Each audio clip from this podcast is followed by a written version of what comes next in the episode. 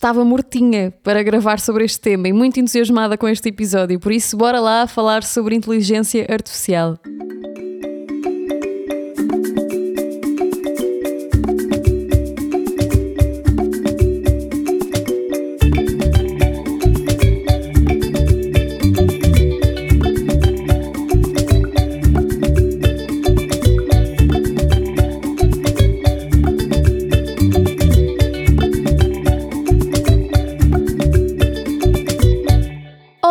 Olá, bom dia, boa tarde, boa noite, qualquer que seja a hora que me estás a ouvir hoje, seja muito bem-vindo ou bem-vinda ao nosso novo episódio e eu também estou pasmada como é que é quinta-feira outra vez. Esta semana passou a voar e este tópico é um tópico que também me dá uma certa comissão de neurónio. Porque eu queria ter falado nisto no início do podcast, mas achei que não seria um bom, um bom tema para, para arrancar. Acho que é, é, é muita coisa.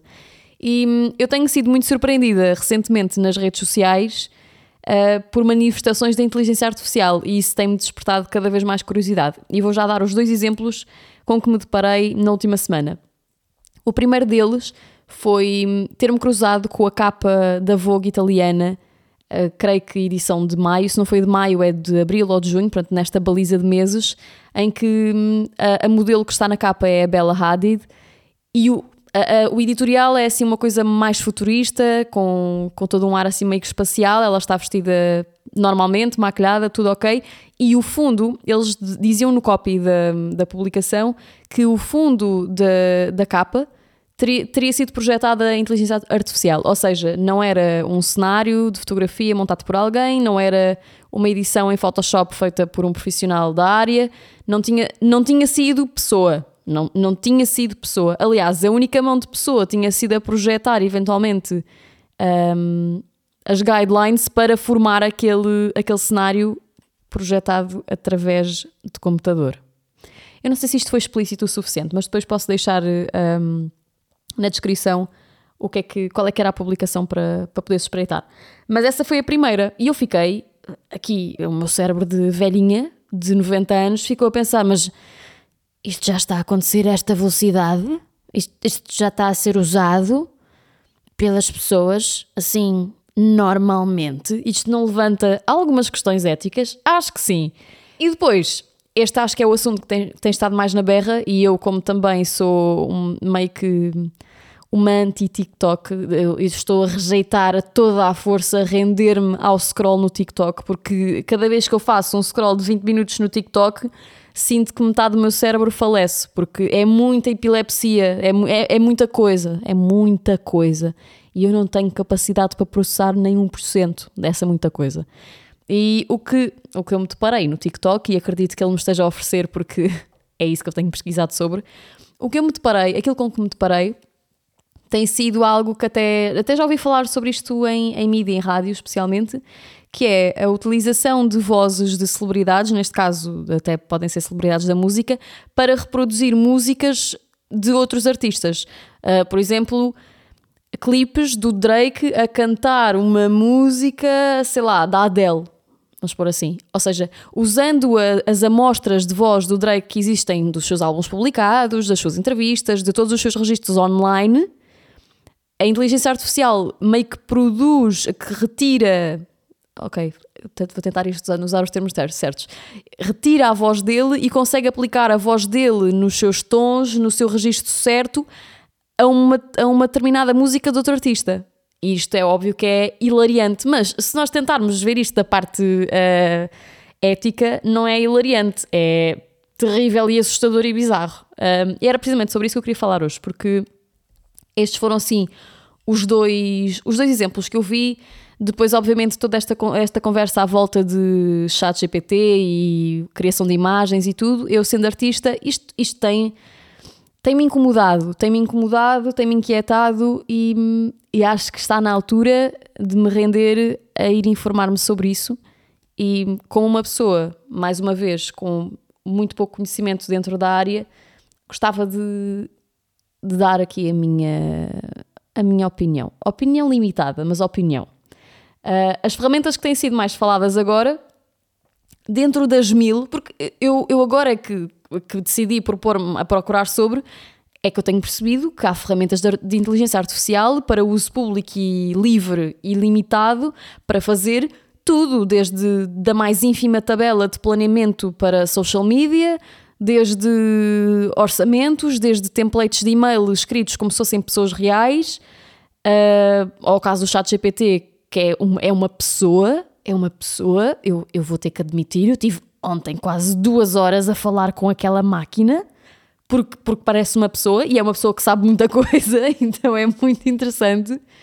E aquela que que, que, que eu dei mais utilização, mas que me tem irritado solenemente, mas irritado a um nível que eu não me lembro de me ter irritado tão recentemente assim, é o DALI, que é um, é um modelo de inteligência artificial que foi desenvolvido pela mesma empresa que tem feito tantos outros que têm estado na berra, que tem como objetivo basicamente gerar imagens através de descrições detalhadas e difíceis de produzir e coerentes.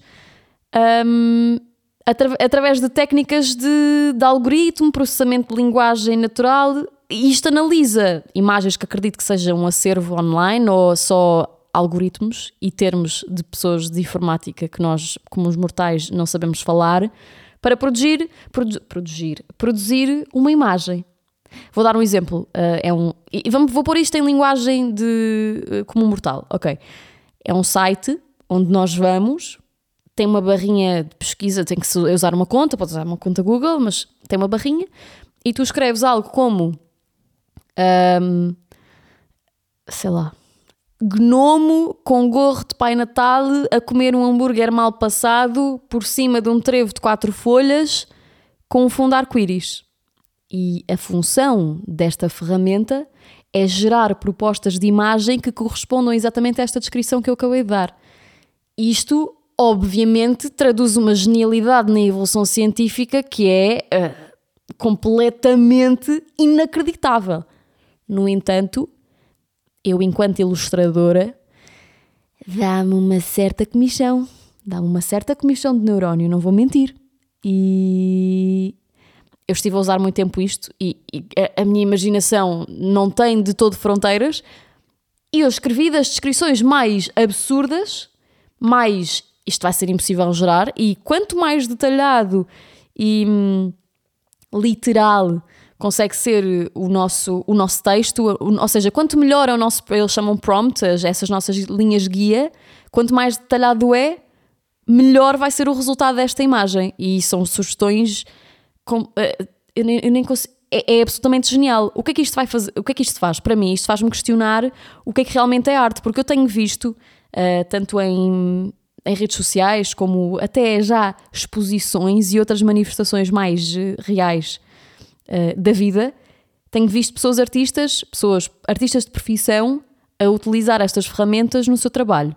Mas tenho também visto muitos artistas que estão uh, naquele agridoce sobre como se sentem em relação a estas ferramentas, porque afinal o que é que é arte? O que é que define os limites da arte? Isto neste caso é arte que eu vou falar porque está tantas outras coisas para, hum, para se analisar aqui, mas o que é que realmente é arte? A arte, supostamente, será uma forma de expressão humana que envolve criar ou manifestar algo intencionalmente para transmitir uma ideia, uma emoção, algo bonito, algo feio, um significado. Eh, a arte é subjetiva é um, e é um campo que está em constante transformação e interpretação. As possibilidades, obviamente, que são infinitas, mas a arte, à partida, é algo humano. Isto é a minha visão. É algo humano. E tem sido fundamental na história e na cultura da sociedade, porque desempenha papéis importantíssimos na comunicação, e isto podemos ver por qualquer eh, contexto de história de arte. Uh, questiona normas, preserva a nossa história, é um estímulo à imaginação, porque também para nós artistas criarmos hoje em dia precisamos de algum tipo de contexto artístico uh, daquilo que já foi feito, daquilo que é o passado.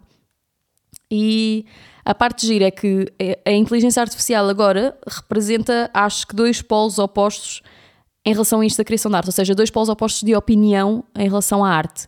Portanto, acho que de um lado um, temos as pessoas que dizem que defendem algo que tem, tem cabimento, que é que a arte produzida por um algoritmo carece de essência humana, ou seja, essa intencionalidade emocional que é associada à criação, à criação artística não existe. Ou seja, não é arte.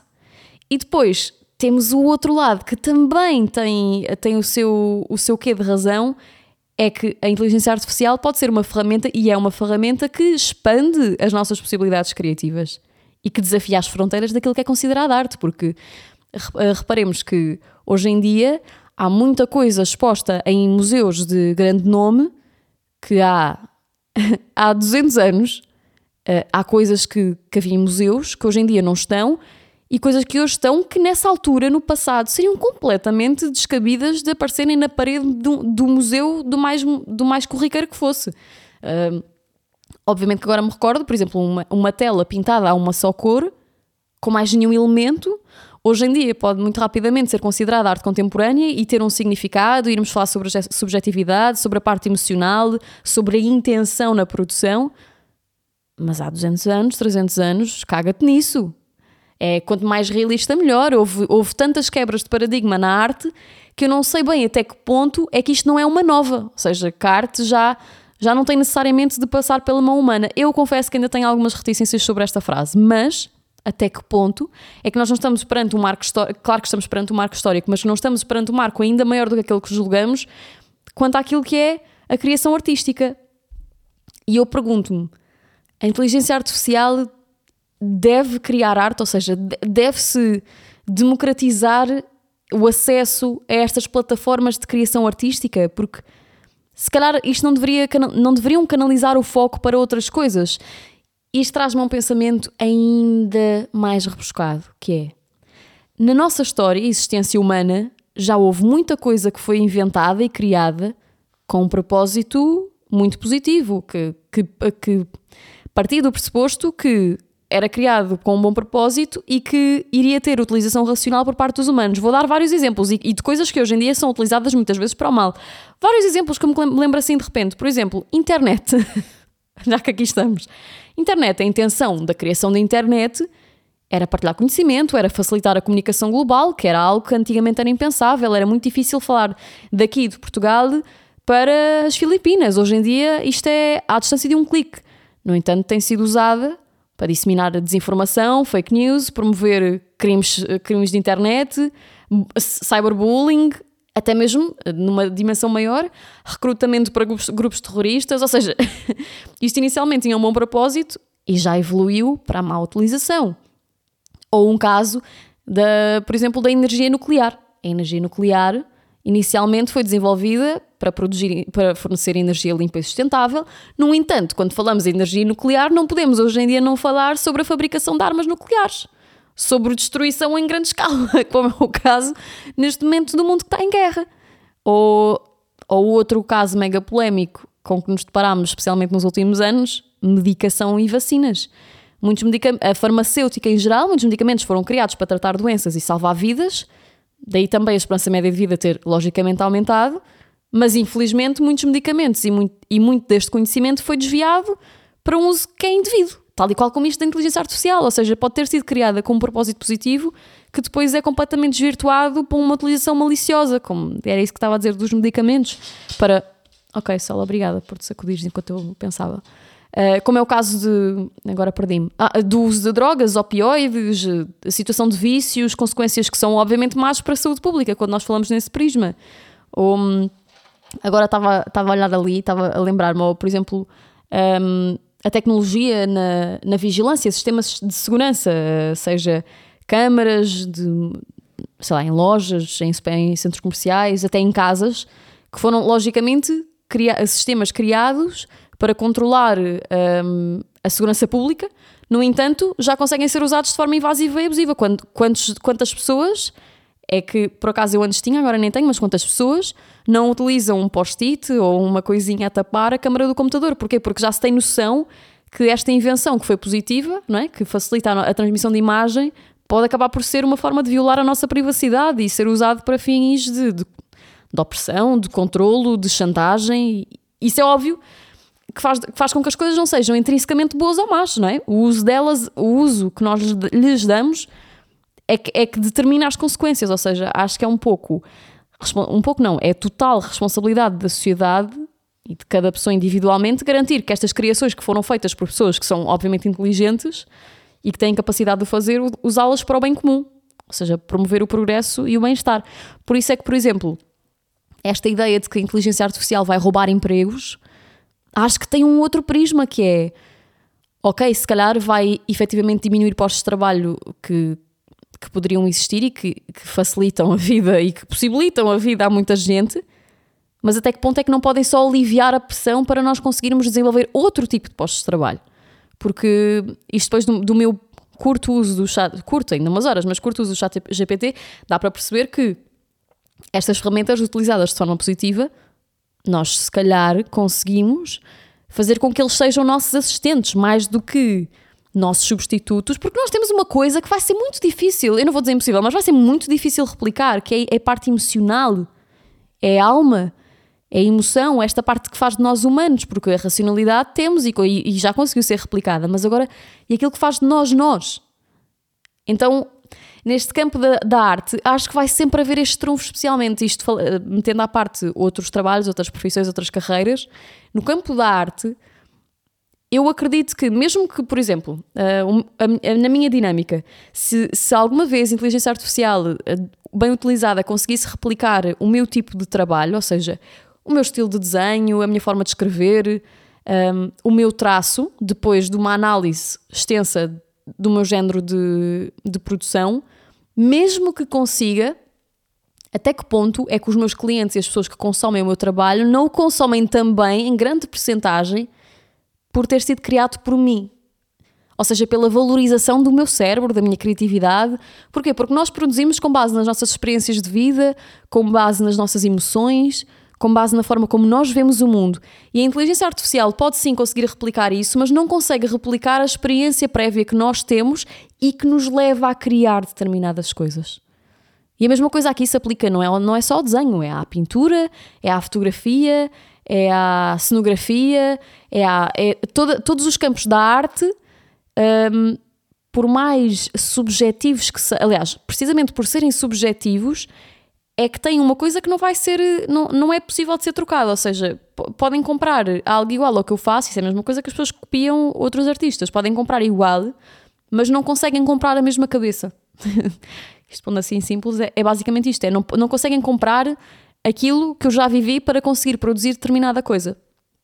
E acho que isso é que, aí é que reside a magia e, e aí é que é, é que é mais fácil começar a criar as pazes com esta ideia da inteligência artificial. Porque é um tema que efetivamente tem muitas implicações éticas e sociais, especialmente neste campo da criatividade. Porque a criatividade sempre foi considerada uma das características que distingue o ser humano, além de tantas outras. A criatividade e esta capacidade de pensar com base na história, na nossa história, é algo que nos separa, evidentemente, das máquinas.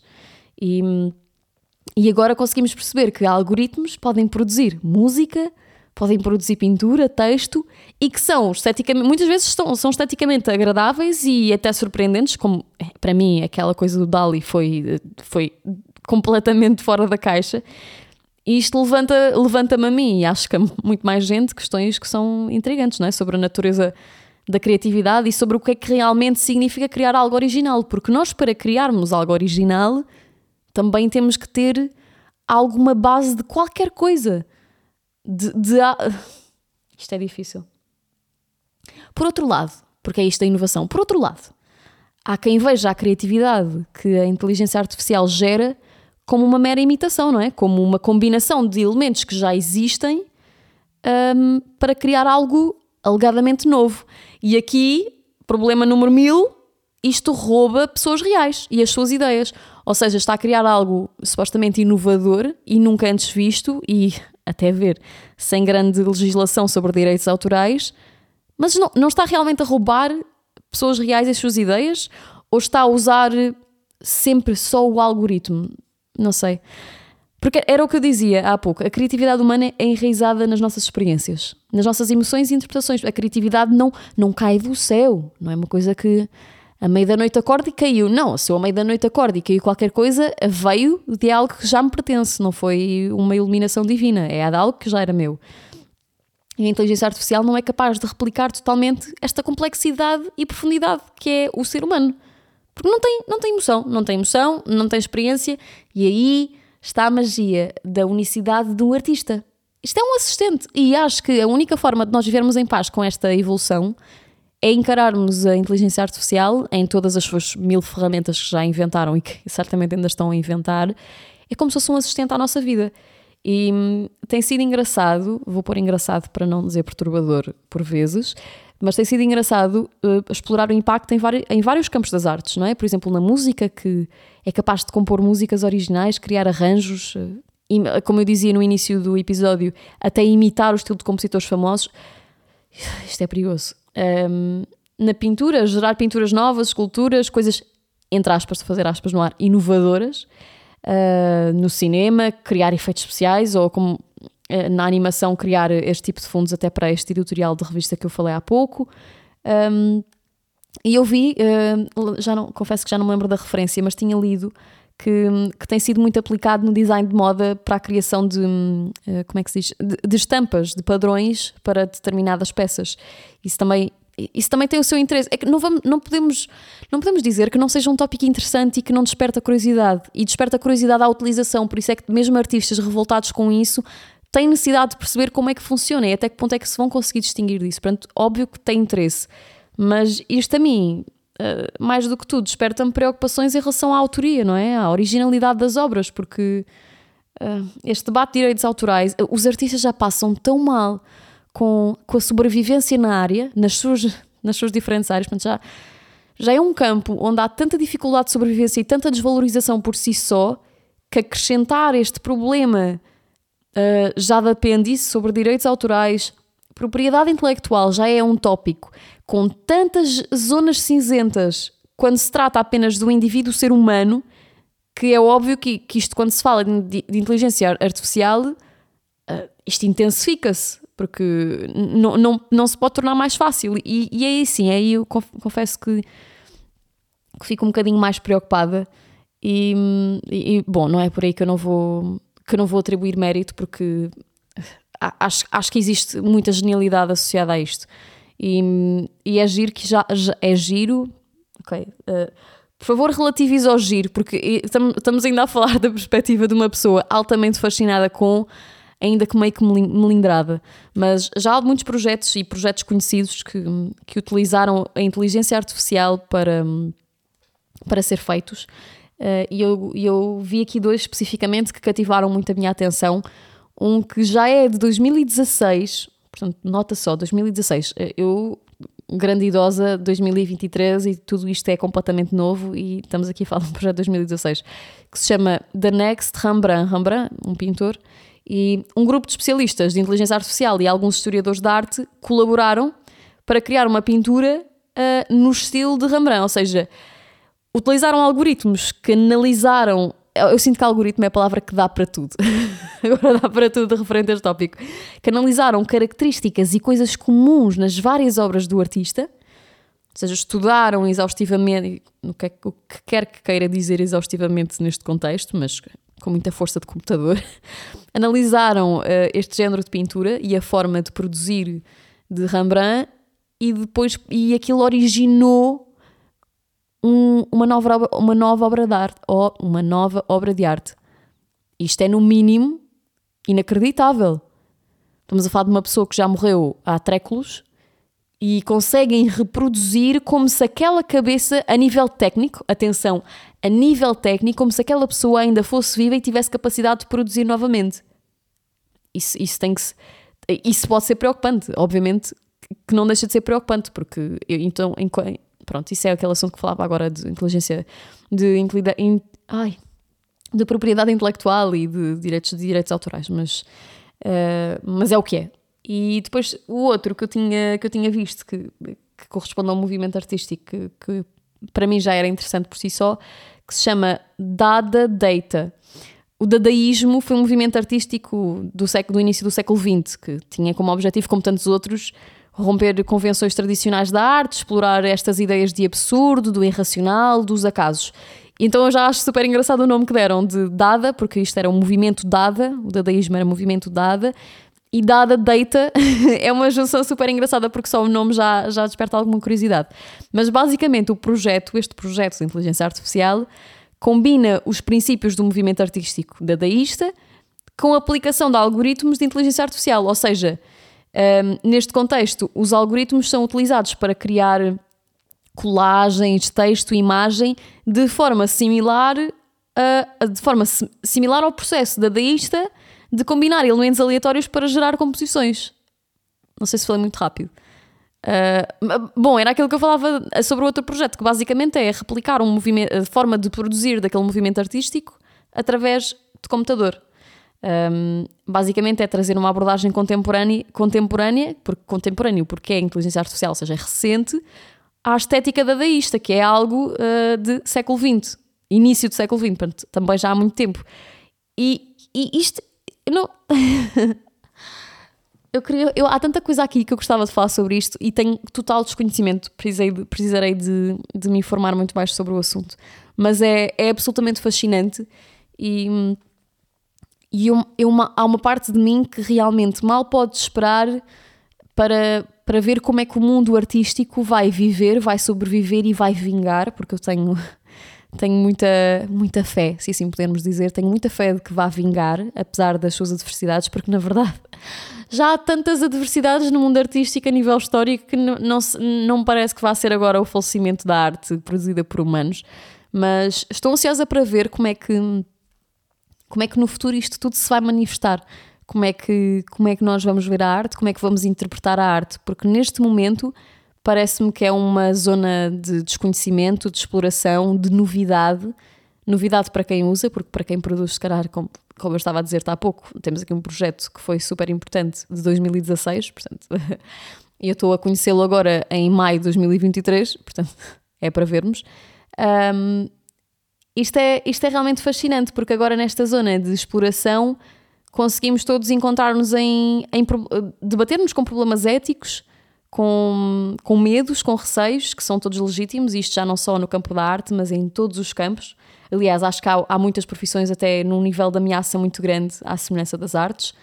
E, e agora eu acho que isto é tudo uh, à volta de ter uh, boas guidelines, porque basicamente uh, quem, isto eu senti muito quando usei aquela ferramenta que eu falava há pouco do, do DALI sobre as descrições que geram imagens. Isto é basicamente até ver no, no, isto falando de uma perspectiva de uso amador, é tudo até ver com, com a nossa capacidade de gerar boas guidelines, ou seja, o mérito aqui na produção já não é só sobre o resultado, é sobre a genialidade e a forma de articular estes prompts, ou seja, esta forma de, de, de projetar a ideia ou de dissecar a ideia para conseguir explicar à inteligência artificial aquilo que nós pretendemos ver como resultado. E acho que é essa a conclusão que eu posso, que eu posso tirar assim de repente do assunto. Acho que não me vou alongar mais, eu já estou a pensar mais sobre, sobre isto. Gostava, gostava de procurar. Não sei o que é que pensas sobre o assunto, se, se trabalhas numa área que de alguma forma está ameaçada, um, mas é, é, só pela novidade, porque como, como tantas outras coisas, algumas que eu referi há pouco, foram criadas com bons intuitos e depois, como em tudo na vida, há coisas que são com bons propósitos que depois usadas de forma errada têm um potencial destrutivo gigante. E acho que é claramente o caso disto, porque na verdade, se, se formos todos à partida no mundo da, da fantasia, se todos fôssemos pessoas disponíveis a usar com, pelo bem, acho que estas ferramentas só vinham facilitar a nossa vida e permitir que nós tivéssemos mais tempo para realmente existirmos e não só viver para o trabalho, neste caso. E acho que era um bocadinho isso que eu queria deixar. Espero que tenha sido uma boa companhia, que de alguma maneira te tenha acrescentado qualquer coisa, nem que seja o interesse de procurar sobre o assunto, como eu fiz, e continuo a ser uma completa iniciante no, no tópico. Mas vemo-nos na próxima quinta-feira com um assunto que eu não faço ideia qual é que vai ser. Um beijinho e até lá.